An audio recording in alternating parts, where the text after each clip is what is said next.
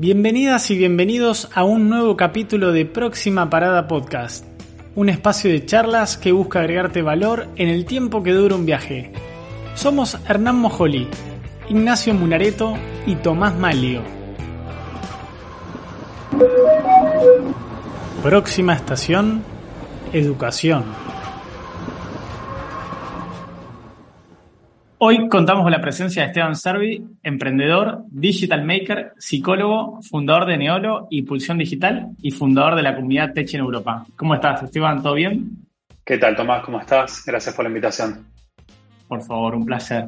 Bueno, a ver, un poco para, para destrabar eh, este, este podcast, eh, nos gustaría, o sea, tenés un quote que, me, que nos gustó mucho cuando estuvimos investigando y bueno, sos una persona bastante reconocida eh, en Argentina y ahora, bueno, en España. Y, y, tenés un quote que lo voy a leer porque es un poco largo, pero decís, todo lo que creo es porque confío en la educación y en el acceso a Internet universal como recursos básicos para el progreso y bienestar de la humanidad. Me gusta mucho esa, frase porque, o esa oración, porque hablas un poco de es una mezcla entre tu lado psicólogo, quiero entender, tu lado emprendedor, tu lado de las empresas en la cual conectas y, y tenés acceso a, a, educación. Es un poco eso, ¿no? O sea, ese, ese, ese, esa línea la, la sacaste de toda esa mezcla que tenés en tu perfil, ¿no? Sí, total. Creo que a todas las personas nos pasa, ¿no? Que, que de pronto tenemos como eh, muchas vertientes, como rasgos distintos, ¿no? Pero el desafío de eso es poder integrarlo, ¿no? Y darnos cuenta de que como personas nuestra personalidad tiene distintas características, compuesta por distintos elementos, producto de las identificaciones que tenemos de que desde antes de nacer, cuando nacemos sobre todo, pero, pero antes de nacer también, cuando ya piensan un nombre para nosotros, en qué sociedad vamos a crecer, cuál es la cultura que nos van a dar, el idioma, el club de fútbol, ¿no? O sea, todo tiene características muy distintas. Y en un momento tenemos que aunar todo eso, eh, integrarlo y eso es lo que nos hace únicos. Eh, y, yo invierto bastante tiempo en tratar de entender por qué eh, de pronto estudié psicología, siempre me gustó la informática, la computación, me gustó el código, me parece sensacional Internet. Creo que Internet es el mejor invento de la historia de la humanidad por lejos.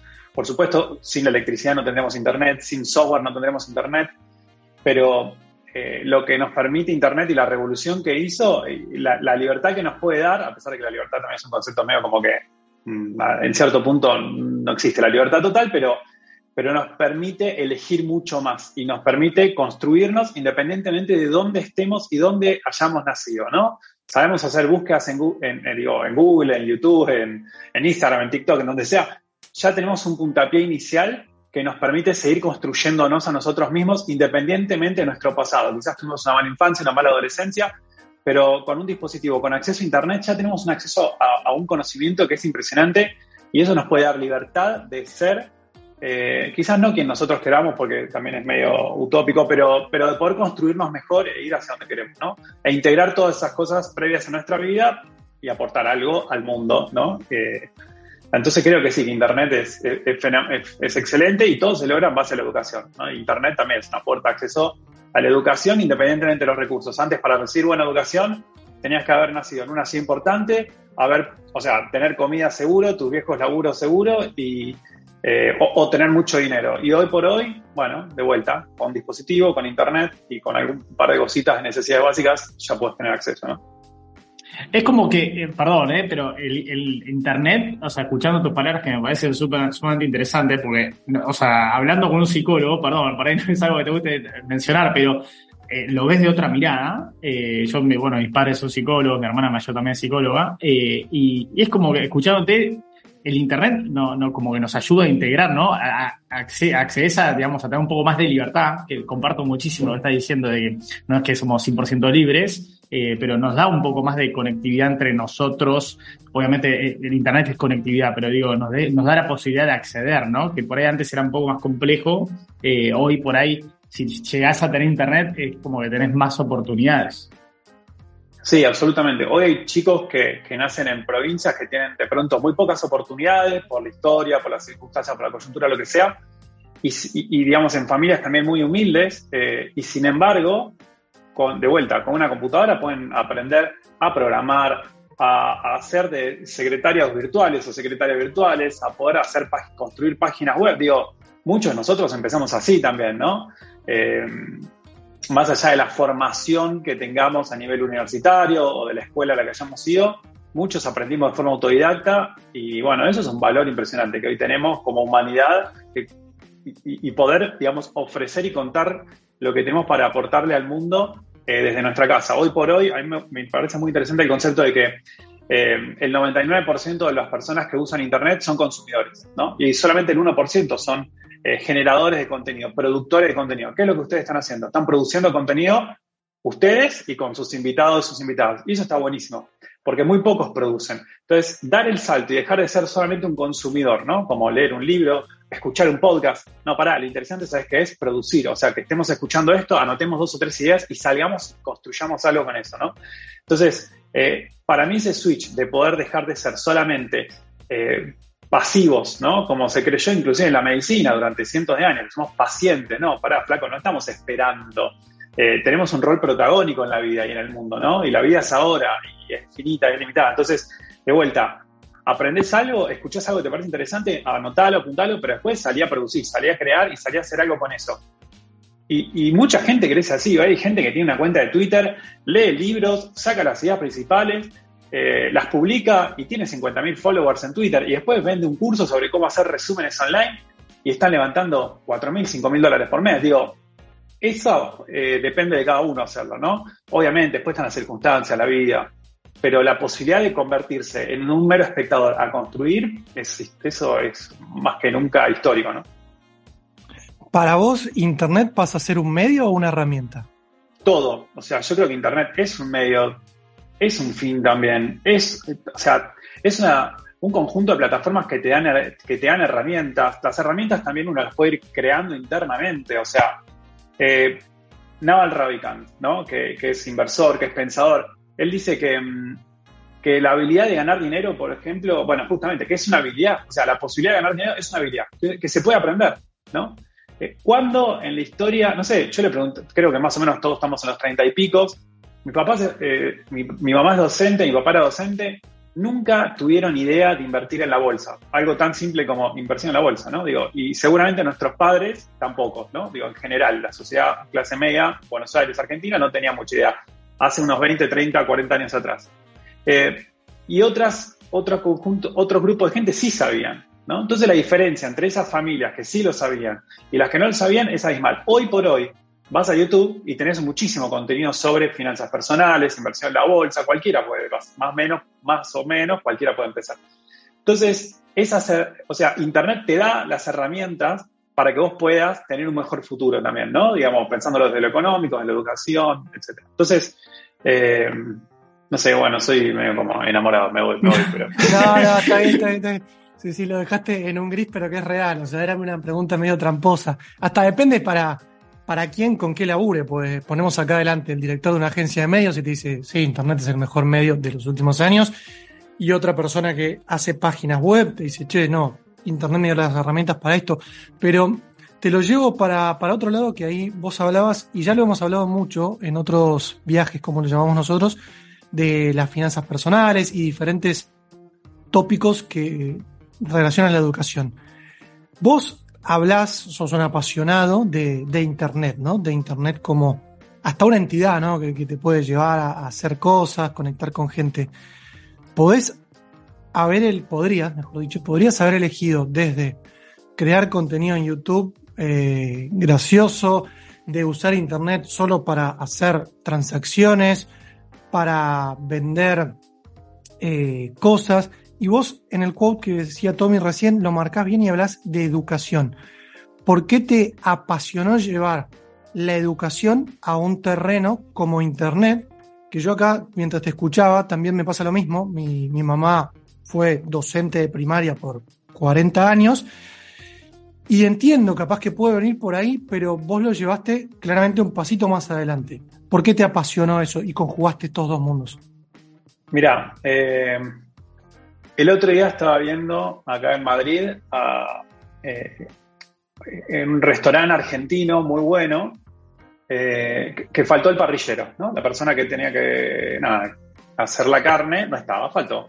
Bárbaro.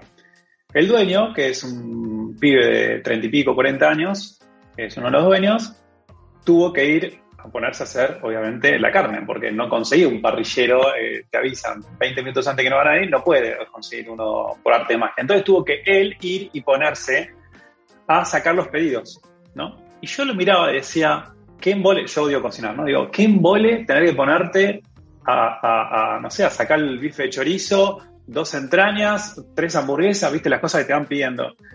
Y ahí te das cuenta que mm, cuando emprendes o cuando trabajas en algo, un poco de pasión tenés que tener, o sea, un poco te tiene que gustar, ¿no? O sea, nadie termina limpiando, o sea, siendo emprendedor o siendo dueño, nadie termina, tipo, reemplazando al parrillero o si falta una camarera o un camarero, teniendo que hacer ese laburo, o sea, ir al barro, ¿no? O sea, cuando tenés que ir al barro en tu emprendimiento vas, pero te tiene que gustar un poco, porque si no, no durás, ¿no? O sea, eh, nosotros en Neo lo hacemos hosting. Y hay veces que no sé, alguna vez en el año nos puede pasar que tenemos, no sé, muchos tickets pendientes, consultas de clientes, y yo lo veo las, en las métricas y no tenemos forma de resolverlo, y me meto yo y ayudo y, meto, pero, pero me gusta, o sea, lo hice hace 20 años, o sea, entonces un poco de pasión tenés que tener, un poco te tiene que gustar. A mí dar clases, la educación, me encanta, creo que es un elemento, son sistemas que pueden transformar a la humanidad, ¿no? El otro día escuchaba, por ejemplo, también a Michael Saylor, eh, bueno, eh, uno de los founders de MicroStrategy, ¿no? diciendo que mm, eh, para curar los grandes problemas que tiene la humanidad, por ejemplo, el cáncer, ¿no? Puedo decir un ejemplo bien concreto, necesitas, hoy en el mundo hay doctores, o sea, PhDs, tenés más o menos 15 millones en todo el mundo, ¿no? Los países desarrollados tienen más o menos entre el 1,5 y el 2% de la población y los menos desarrollados menos, ¿no? Menos doctores y doctores. Pero para curar todos los tipos de cáncer que existen, vos necesitas por lo menos 500 millones de doctores. Son estadísticas, estudios que, van sacando. Y si vos querés que todas las universidades, al, al ritmo actual, eh, generan eh, aproximadamente unos 50, 70 mil doctores por año, si vos querés que alcanzar a, esa, a esos 500 millones que necesitas, ¿no? Entonces vos necesitas que las universidades generen por lo menos 5 millones al año. ¿Cómo haces? es imposible, por más que agarres a las 100 mejores universidades y a todas las pongas, o sea, no te alcanza ni la cantidad de profesores que tenés. Entonces, de vuelta, Internet, ¿no? Te permite generar el mejor tipo de contenido posible para una audiencia que le va a servir ese tipo de contenido. ¿Qué quiero decir? A algunas personas les sirve escuchar podcast, a otras personas les sirve ver videos en YouTube, a otras personas les sirve leer libros. Hoy vos podés generar el mejor contenido para las para que le va a servir más y le va a generar mejor impacto a ese tipo de personas, ¿no?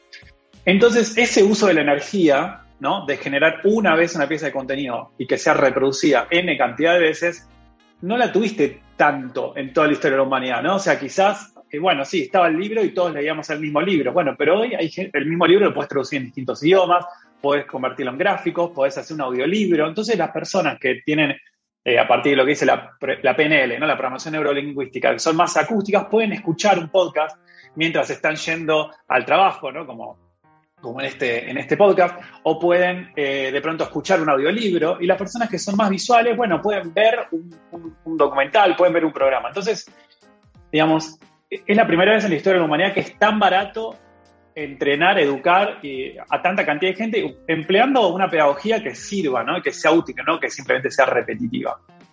Así que, bueno, eso, creo que volviendo un poco, tiene que haber pasión y, y uno tiene que probar como productor, como generador de contenidos, tiene que probar de generar contenidos en YouTube, de generar contenidos para un podcast, de escribir un ebook, de escribir un libro en papel, eh, de escribir un tweet. Quizás sos crack en Twitter o y sos malísimo en Instagram o sos genial para hacer reels en Instagram o en TikTok y sos pésimo para hacer un podcast. No sé. Entonces, para mí uno tiene que probar todo. ¿Viste? Es como cuando sos chico y vas al colegio y un día juegas al fútbol, otro al vóley, otro al básquet y vos decís, che, estás matado, decís, no, no, no me gusta, esto no es para mí.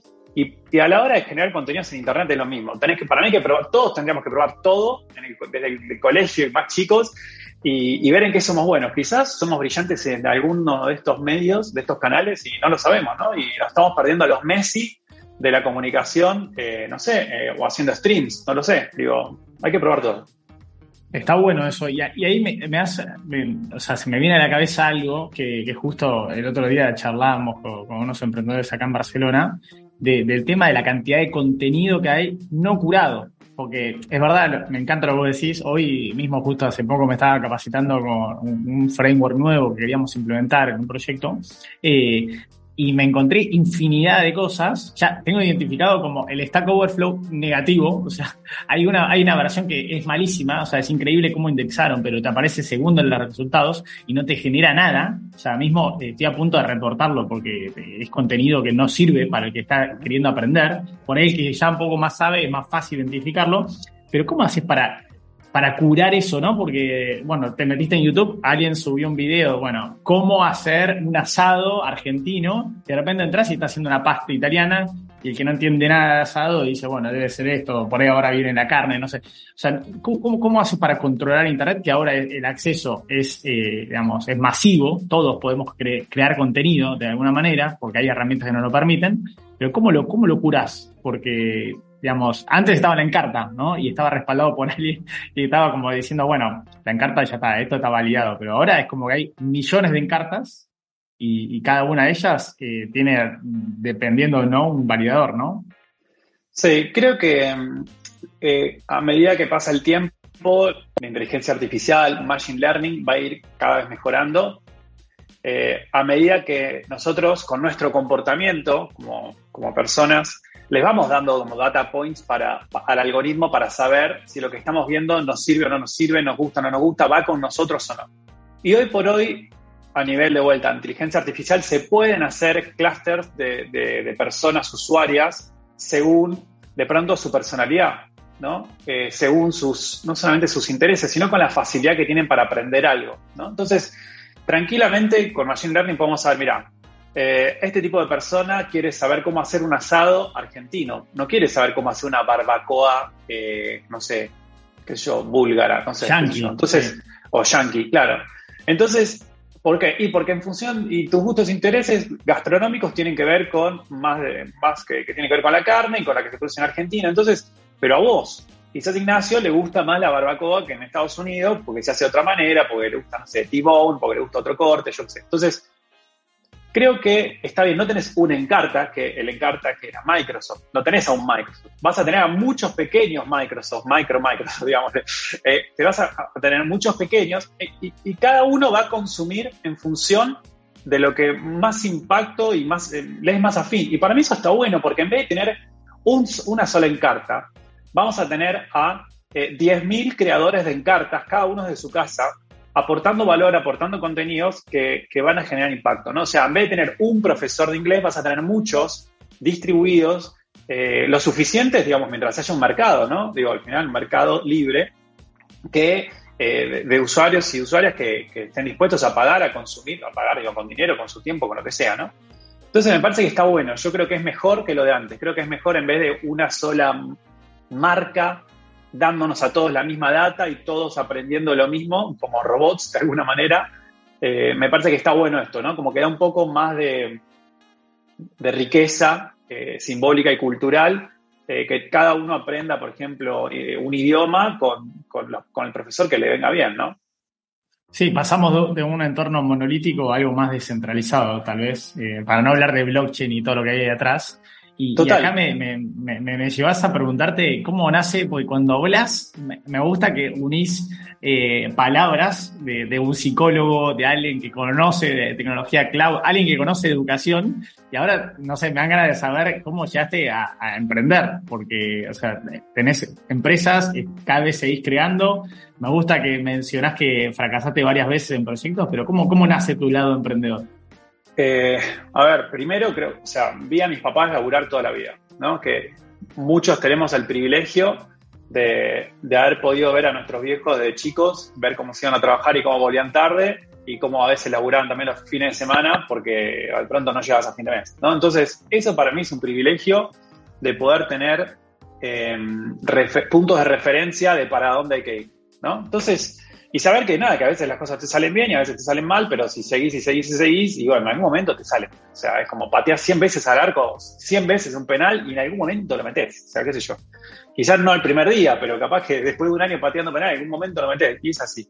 Entonces, a veces no hace falta tampoco ser brillante, ¿no? Eso para sacar un poco de mística al mundo de la fantasía y de los unicornios y vamos un poquito a la realidad, que somos el 99% que trabajamos, que somos pymes, digo, entonces, para ahí. Eh, primero eso, los puntos de referencia. Para mí es, muy importante saber a quiénes vamos a mirar, ¿no? Desde cuando somos chicos, cuando estamos emprendiendo, cuando trabajamos en tecnología, lo que sea. O sea, ¿qué persona te interesa? ¿Te interesa un Naval Ravikant? ¿Te interesa un Michael Saylor? ¿Te interesa un tío, un vecino, eh, un galperín? Digo, personas que uno puede admirar, ¿no? ¿Y qué, te, qué, qué admiras? ¿Qué rasgos admiras?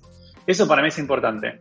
Después, eh, yo lo que me di cuenta es que no hacía falta trabajar y estudiar exactamente lo mismo. O sea, a mí me encantaba la tecnología. Yo a los 15 años, 16 años ya empecé con, tenía un proyecto de, seguridad informática, teníamos un, sitio web que se llamaba La Covacha, eh, teníamos un foro con un canal de chat, un IRC. Yo era época del Dial Up, juntaba software, armaba tutoriales eh, con antivirus, con cómo meter un troyano, cómo quitar un troyano, Sub7, bueno, había NetBus, había muchísimas en esa época.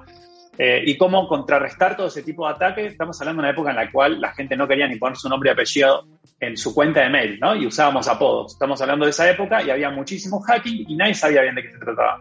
Pero bueno, en ese momento, época del dial también, donde era difícil descargar software, yo eh, lo que hacía era descargaba yo el software, sabía cuál funcionaba, cuál antivirus iba, armaba los tutoriales sobre cómo usar un antivirus, porque estaban todos creados por ingenieros, no por el UX, la UX no existía los psicólogos trabajando en empresas de software, ¿dónde la viste? Ni, ni, en pedo, o sea, no existía, perdón. Este, entonces, tenés como, eh, eh, vi esa oportunidad y empecé a hacer eso con 15, 16 años, ¿no? Y, me iba bien. Y después cuando llegó el momento, que es muy prematuro elegir una carrera universitaria cuando tenés 16 años, o sea, no tenés ni idea y ya tenés que estar eligiendo qué vas a hacer durante tus próximos 5 o 7 años. Entonces, bueno, yo era muy malo con las matemáticas, solamente me gustaban si se trataba de, dinero, de guita, ¿no? O sea, ahí hacía un esfuerzo extra, pero si no, no. Entonces, claro, cuando vi la UTN, eh, vi la UBA, vi que había álgebra, que había matemática, no sé qué, dije, no, para esto es para otro tipo de cabeza, no es para mí, a mí me gusta mucho más esto, charlar sobre, eh, sobre temas más, más blandos, ¿no? Con, sobre habilidades blandas, todo eso. Y bueno, mi papá era psicólogo, tenía una tía psicóloga, toda mi familia educadores, entonces dije, bueno, vamos para...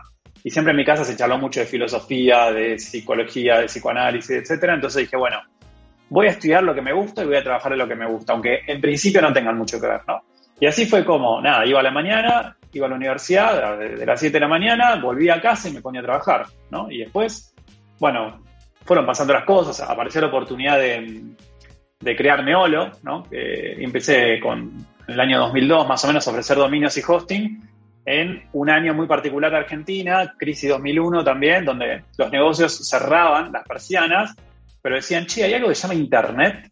¿Y por qué? Bueno, ya cerré la persiana, pero me quedó este stock acá. ¿Por qué no trato de venderlo por Internet a una página web? ¿no? Entonces, eh, un montón de gente que de pronto tenía productos o, o, sabía ofrecer un servicio y decía, bueno, en vez de tener una oficina a la calle que diga eh, servicios de abogado, me hago una página web de, derecho y empiezo a darme un blog de pronto, ¿no? Cuando tampoco existía blog también, pero, pero ya en HTML, se hacían las páginas en FrontPage, en Dreamweaver. Entonces agarré esa primera ola, este, aprovechando la audiencia que ya tenía, que era gente que ya de pronto me conocía por el newsletter, por, eh, por, el, por el IRC, por el chat de, y, el foro que teníamos de, seguridad informática, ¿no? Esos fueron como los primeros clientes. Entonces, para mí siempre fue clave producir contenidos, generar una audiencia y después ofrecerle algo que le aporte valor.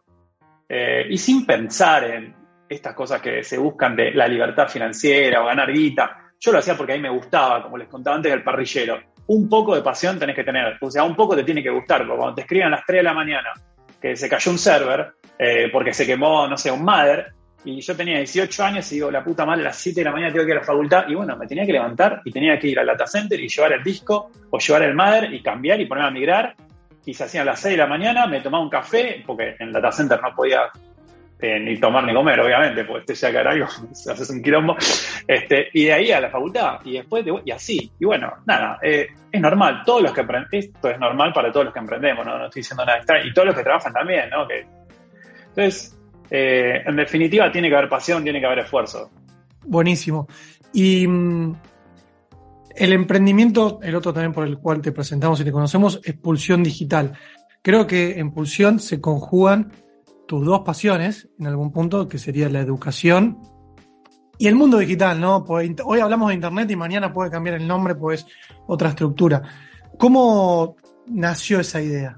Bueno, eh, ¿cómo nació? Año 2018, eh, había de vacaciones a Brasil, estaba en la playa y, me, tipo, no, no tenía, eh, no sé si no tenía buen internet en la playa o algo así pasaba. Entonces dije, a ver esto de los podcasts. Y, me que ya estaban, ¿no? Ya, ya se conocían en el 2018, pero dije, bueno, voy a, voy a descargármelos algunos, los bajo al, celular, al teléfono, y, y, cuando voy a la playa los voy escuchando, ¿no? Entonces, nada, me bajé algunos en inglés, de paso practico más inglés, qué sé yo, eh, de marketing digital, de, project management, de programación, de etcétera, etcétera, emprendedurismo, y, y bueno, me fui a la playa. Y era genial porque me di cuenta que podía tener los auriculares puestos, ir caminando por la playa, o sea, tenía como autonomía y, podía ir aprendiendo cosas mientras iba caminando. Y me pareció genial. Dije, no, esto es, esto la va a romper, esto está buenísimo. Esto es distinto a un newsletter, esto es distinto a hacer una página web. Es otra habilidad, porque tenés que hablar, tenés que entrevistar, tenés que laburar antes, tenés que laburar el momento, prestar atención durante una hora, te quema la cabeza, después tenés que editar, después tenés que publicar, o sea, es un montón de trabajo. Pero bueno, hagámoslo, hay poca gente que lo está haciendo. Bueno, y así empecé como, como un podcast, eh, función digital, como están haciendo ustedes, entrevistando gente que me parecía que podía aportar algo de valor a la audiencia. Y, fue genial. Y después de un tiempo armamos una membresía, pues dije, bueno, ahora todo bien, pero vamos a monetizarlo. Armamos una membresía eh, con, en vez de un episodio de podcast, que eso lo seguimos manteniendo, era un Zoom eh, semanal. Y traíamos una especialista, entonces aprendías una semana Conversion Rate Optimization, otra semana cómo crear un podcast, otra semana eh, copywriting, otra semana, no sé, eh, cosas, contenidos iniciales de programación y así. ¿Y qué pasaba? La gente se conectaba al principio y estaba bueno, pero claro, el tercer mes, cuando ya iban más de dos encuentros, ya la gente decía, basta, todos tenemos un poquito de nerd adentro, pero hay un límite también. Y la gente dejaba de conectarse y a mí me deprimía un toque eso, ¿no? Entonces era como, che, para, esto así no y ahí mutamos y empezamos a dar cursos. Y de vuelta, los cursos los dan profes que son especialistas, que trabajan de eso. Eh, no hay tutores intermedios, o sea, son grupos chicos de más o menos 15, 15 participantes en cada, en cada curso, también quedan grabados. Y decidimos hacerlo online en vivo, eh, que, y esto creció mucho durante la pandemia, porque muchas personas, eh, o sea, contenido que ya esté grabado, que sea, digamos, ah, para consumir asincrónicamente, ya hay muchísimo y dijimos, no vamos a poner a competir con, los monstruos como Udemy, como Coursera, como eh, Platzi, como YouTube, inclusive, que ya tiene un montón de contenido grabado. Vamos por esto que hay gente que, por su personalidad, lo que hablamos antes también, y por su forma de aprendizaje, necesita saber que el lunes a las 6 de la tarde hasta las 8 de la noche tenés tu clase de eh, publicidad digital, ¿no? Durante, no sé, 8, 8 encuentros. Y, eso no funcionó mucho, porque la gente que quiere conectarse y tener una agenda bloqueada y tener ese encuentro lo tiene y poder hacer preguntas al profesor en vivo, todo eso está buenísimo. Y después cuando no puedes acceder, obviamente, asistir en vivo, obviamente tener la versión asincrónica, ¿no? Porque el contenido también queda grabado. Y bueno, hoy seguimos con los cursos, tenemos más de 20 cursos. Eh, y bueno, la verdad que funciona súper bien, seguimos agregando entre uno y dos cursos nuevos por mes, eh, más de 700 alumnos pagos y después, bueno, algunos otros becados, cuando alguien no puede pagar porque no tiene recurso económico y no tiene trabajo, lo becamos. Y le decimos, no te preocupes, el día de mañana si podés lo pagás eh, y ya está, no pasa nada. Este, así que bueno, eso es, es un poco y, la idea es seguir creciendo en la misma línea. Y esto que, decías vos, Ignacio, recién, eh, no necesariamente que tenga que ver con marketing, sino también en un montón de otros espacios, digamos, ya sean habilidades duras, como tiene que ver, por ejemplo, la programación, el mundo de finanzas, etcétera, que es tan importante y que son todas las cosas que deberían verse en las escuelas y de pronto no a veces se ven. Entonces, esta es una nueva oportunidad, eh, no para hacerse especialista, porque vos en, un curso de 8 o 15 clases no te vas a hacer un crack, pero sí para tener el, norte de por dónde empezar y ahorrar tiempo y ahorrar dinero en aprender cosas que no te van a servir. Acá son cosas que te sirven, que te lo da gente que trabaja de eso hace más de 5 años y, te ahorran tiempo. Te dicen, mira, este es el camino, después seguilo vos el camino. Es como aprender karate. Eh, hasta cinturón negro, bueno, y después ya vos empezás a, generar también, ¿no? Tu propio camino. Sí, ustedes le brindan las herramientas y les dicen, le muestran los, los palos que se han pegado, esa gente con esa experiencia, como para no volver a repetir, eh, y darle otro otro estatus a esa persona, ¿no? O sea, que salga de un escalón 2 y como decía vos, que salga en un escalón 3, 4. Che, y vos ahí justo hablabas de que han becado gente y si puede pagar después bien y, y brindar esas herramientas. Y hay una pequeña perlita, por decirlo así, que, sabemos de, Pulsión y que la fuiste liderando vos, que durante la pandemia, o sea, el segundo tramo de la pandemia, porque si no nos equivocamos fue ya a principios de 2021 más o menos, eh, Pulsión y vos como nombre propio se hicieron virales porque vos ofreciste cursos gratis para las pymes, eh, como decías vos, para que las pymes sobrevivan a este mal momento. ¿Cómo surgió eso y, qué reflejó después en tu día a día, ¿no? ¿Qué, qué reflejó y qué cambió? Mirá, te podría dar una respuesta elegante y decir que hubo una planificación en la comunicación No, vamos a los bifes. Vamos, a los bifes como venís siendo directo. contá la verdad, contá la verdad. La, verdad, la aposta es que, eh, nada, eh, uno escuchaba de vuelta la medida de que otra vez nos tocaba a todos adentro, por los motivos que sea, por salud, por economía, pero la, única realidad es que todo de vuelta adentro, otra vez cerraba todo. Y claro, o sea, el, dolor que uno sentía es total. Y, la gente, viste, en Twitter, yo uso mucho, bastante Twitter, y, veías el descontento, o sea, estaba visible buscando por hashtag para salir de mi, burbuja, ¿no? Digo, y estaba, estaba el descontento visible. Dije, bueno, pero pará, acá, si yo también tuiteo un descontento, ¿qué aporto? Nada, o sea, es una identificación de grupo, nada más. Acá hay que tratar de, salir del laberinto por arriba. ¿Y cómo salir del laberinto por arriba? Che, para, y si cada uno empieza a aportar lo que puede aportar, o sea, si doy, en vez de exigir y de pedir, si doy, ¿qué pasa? ¿No? Entonces, la pregunta es muy fácil. Dije, mira, si te está por fundir si la estás pasando tan mal, tenés acceso a todas las capacitaciones que están en Pulsión Digital y no tenés que pagar nada. O sea, lo único que quiero es tratar de ayudarte, ayudarte a vos como emprendedor, como pyme, como persona que está trabajando en el mundo digital, que, puedas adquirir alguna habilidad y que te pueda ayudar a, estar mejor en tu trabajo. Eh, y, lo publiqué y dije, bueno, y envíame DM, ¿no? Como, dije, bueno, van a escribir 5, 10, 15, qué sé yo, no sé. La cuestión es que tuve más de mil pedidos eh, tuvimos que activar, o sea, estuve tres días con, o sea, le tuve que dar acceso a otras personas a mi cuenta de Twitter para que me ayuden a contestar los DMs por la cantidad de mensajes, no paraban de entrar, eh, entraban por segundo varios mensajes, nunca había visto algo así. El tweet llegó a creo que 3 millones de personas más o menos. Eh, salió en varios medios, bueno, la verdad que sí, o sea, obviamente es, esto, se hizo viral, ¿no? El factor K de viralización que se, que se le llama, que es cuando hay más gente que lo está compartiendo que, bueno, no sé si más, pero, pero más de un 10% de la gente que lo ve lo comparte, bueno, ahí ya se hizo viral y explotó totalmente y bueno, empezamos a dar accesos y bueno, de vuelta, dimos eh, unos cuantos accesos, en, plata creo que fueron 20 mil dólares, que o sea, si lo hubiéramos vendido eran más o menos 20 mil dólares, eh, que no lo vendimos y, fue todo gratis.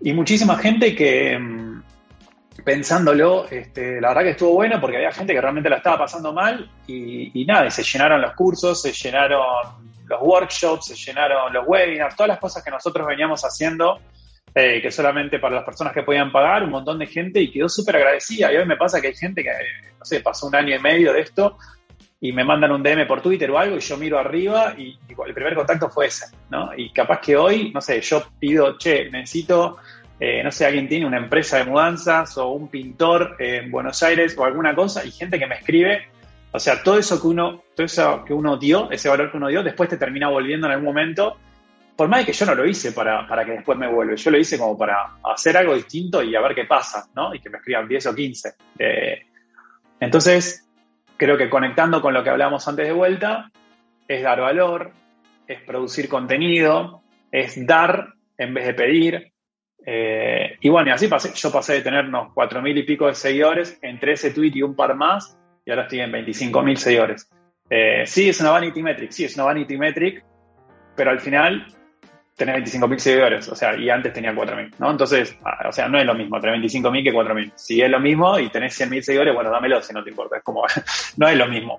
Entonces, eh, nada, es esto, es y, la perseverancia, ¿no? Y seguir. Y, este tipo, este contenido no fue el único, hubo otros también así de, tratar de dar y de colaborar que, está bueno, es una postura que, sirve porque después ves en el hilo como un montón de otras personas, eh, una que era copywriter, otra que hacía diseño de logos, otra que ponía, hacía voces en off, y gente que empezó a aportar y a dar y se empezó a hacer un círculo hermoso de solidaridad en un momento en el cual a tono, o sea, la estamos pasando todos mal, Eh, y en ese momento, un poco de, de sensaciones positivas, todo buenísimo. Qué bien, qué lindo, eso. Ahora vas a tener que tener un poco más de cuidado teniendo 25.000 personas y no pensarlo puede llegar a ser algo catastrófico. Ojalá que funcione. Pero, y ahora sumado con eso decís, eh, lanzaste eh, argentinos en tecnología en Europa, eh, otra comunidad, o sea, siempre estamos hablando de comunidades, que es otra palabra clave que, tenemos que sumar a, este viaje. ¿Cómo, cómo, cómo surgió? Eh, ¿Cuál fue el objetivo? Yo soy parte, eh, porque bueno, estoy en Barcelona y me acuerdo cuando, cuando vi, dije, uh, me tengo que meter ahí adentro.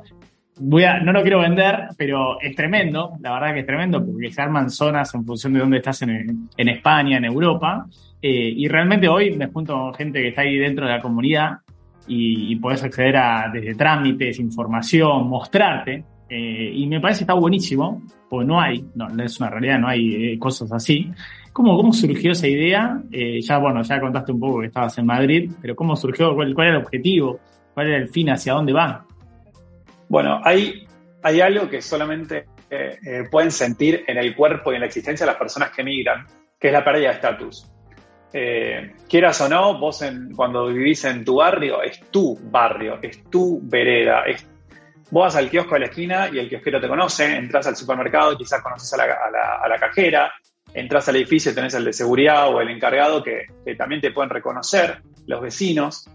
Vas a un evento de lo tuyo, del tema en que está uno, y te vas a encontrar con gente que conoces. Te vas a encontrar inclusive con gente a la que le caes mal y gente que te cae mal. Digo, todo, pero no importa, pero hay un reconocimiento para un lado, para el otro. Sos, o sea, y es preferible ser alguien y que te consideren mal antes que no existe, no sea, ser nadie, ¿no? O sea, entonces cuando migras, y a esto voy, una de, los duelos que hay que hacer tiene que ver con, la pérdida del estatus social. No estatus en el sentido de arriba o abajo, sino en el, sentido de ser reconocido por un otro. Yo acabo de eventos, y sobre todo en las primeras semanas, ahora ya, ya un poquito mejor armada la red, pero iba a un evento acá y en Madrid, o, o, en Valencia, o en Málaga, lo que sea, no conocía a nadie. O sea, y es horrible, porque decir, pará, loco, trabajo hace 20 años en tecnología y estoy yendo a un evento y puedo conocer alguna marca, pero a mí no me conocen y, yo no los conozco. O sea, es desde cero. Y eso te genera. Es terrible, porque decís, pará, ¿quién soy? ¿Entendés? Al final, digo, porque, tipo, allá me iba bien y acá todo desde cero. ¿Y cómo haces para transmitir? Tipo, te vuelve la cabeza. Entonces dije, bueno, tuiteé, ¿no? De vuelta dije, che, ¿existe algún grupo o alguna comunidad de argentinos que trabajan en tecnología y que vivan en Europa? Y empezaron a contestar varios, como cinco o seis personas, me dijeron, mira, yo soy argentina, trabajo en tecnología, vivo en Europa, yo soy argentino, trabajo en digital, vivo en Europa, pero no hay ningún grupo, no hay... Y dije, bueno, listo, esta es la oportunidad. ¿Y cómo se hace? Bueno, haciendo. tipo, armé un Google Forms, empecé a recolectar direcciones de mail y metimos 300, eh, 400 personas en los primeros 10 días, ¿no? Eh, y nos dimos, ahí dije, bueno, acá hay algo. Armamos un primero WhatsApp, un ingenuo. El WhatsApp explotó a los 3, 4 días. Dije, no, para, vamos a cerrar este WhatsApp ya. Armamos un Slack como corresponde eh, a gente que trabaja en digital. Y armamos un Slack y bueno, hoy somos casi, ya tenemos que estar en 1500 personas en un año. Eh, y con gente, como bien decías, Tomás, de, de, todo, de casi todos los países de la Unión Europea. Hay gente que está en Bélgica, en Bélgica, que está en Luxemburgo, que está en Reino Unido, que está, no sé, Barcelona, Málaga, en pueblitos de Italia, en cualquier lugar.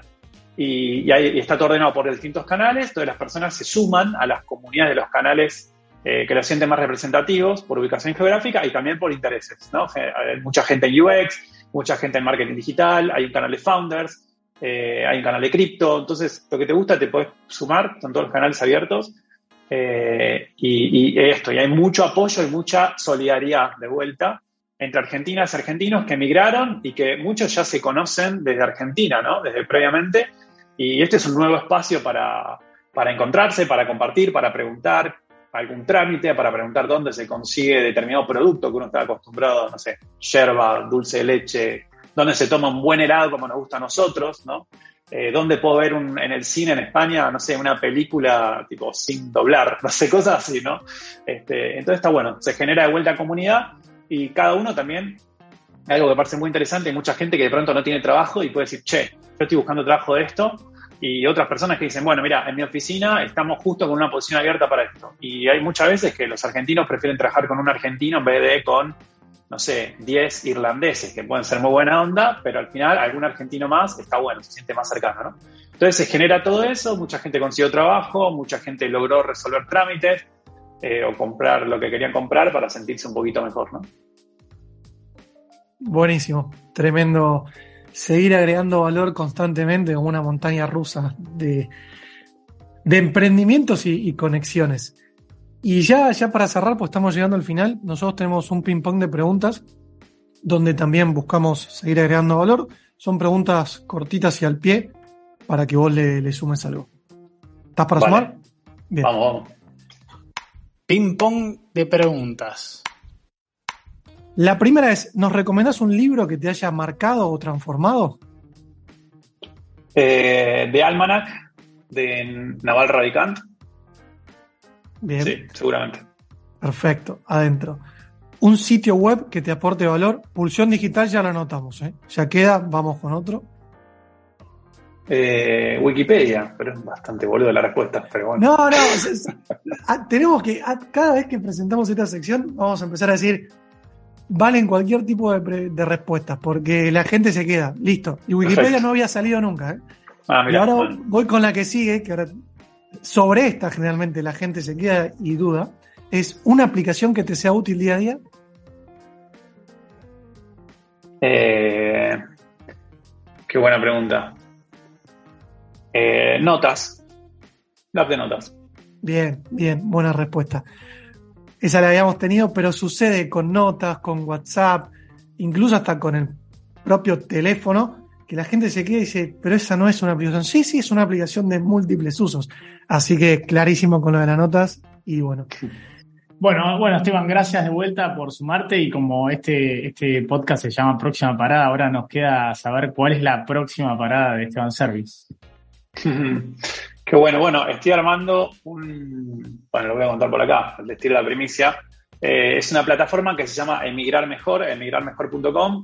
Básicamente lo que vamos a hacer es un poco de lo que ya venimos haciendo, que es integrar, eh, ayudar a las personas que están emigrando, a donde sea, desde donde sea, eh, a que puedan hacer como un mejor onboarding al país al que están llegando, que puedan conseguir trabajo más fácil, saber cómo que los chicos se adapten mejor al colegio. Digo, son cosas que yo viví en el cuerpo y que muchas personas también viven, personas tanto que emigran a la Argentina como que emigran de Argentina, digo, porque hay de todo en el mundo, somos todos migrantes en algún momento en la humanidad. Eh, así que bueno, ese va a ser como un, próximo gran proyecto y obviamente seguir empujando y, pensando tanto en Neola, en Pulsión Digital, como en Techo en Europa, todo. Pero bueno, ahí lo más importante y una como idea que me gusta dejar es eh, el emprendedor es importante, el founder es importante porque es el que mete ¿no? como una energía inicial, pero el equipo es todo después. Si vos no tenés un buen equipo, olvídate de emprender porque es un autoempleo, si no, no, sos emprendedor, no, no armaste, como no construiste nada. Y acá es clave armar, eh, armar equipo. Así que eso, como el siguiente gran desafío siempre es, es armar equipo y, mantenerlo. Excelente. Excelente, excelente. Bueno, lo mejor de los éxitos me parece algo clave. Eh, bueno, lo viví y lo vivo, así que sería consumidor. Así que bueno, nada, de vuelta, muchas gracias a Esteban Servi por ser parte de este podcast y nos encontramos en la próxima parada. Gracias Tomás, gracias Ignacio y también a la audiencia. Abrazo, gracias. Muchas gracias por acompañarnos en este viaje. Si te gustó, te invitamos a compartirlo en tus redes sociales para que seamos más los que sumemos valor. Si querés conocer más viajes, puedes entrar en próximaparadapodcast.com. Te esperamos en la próxima parada.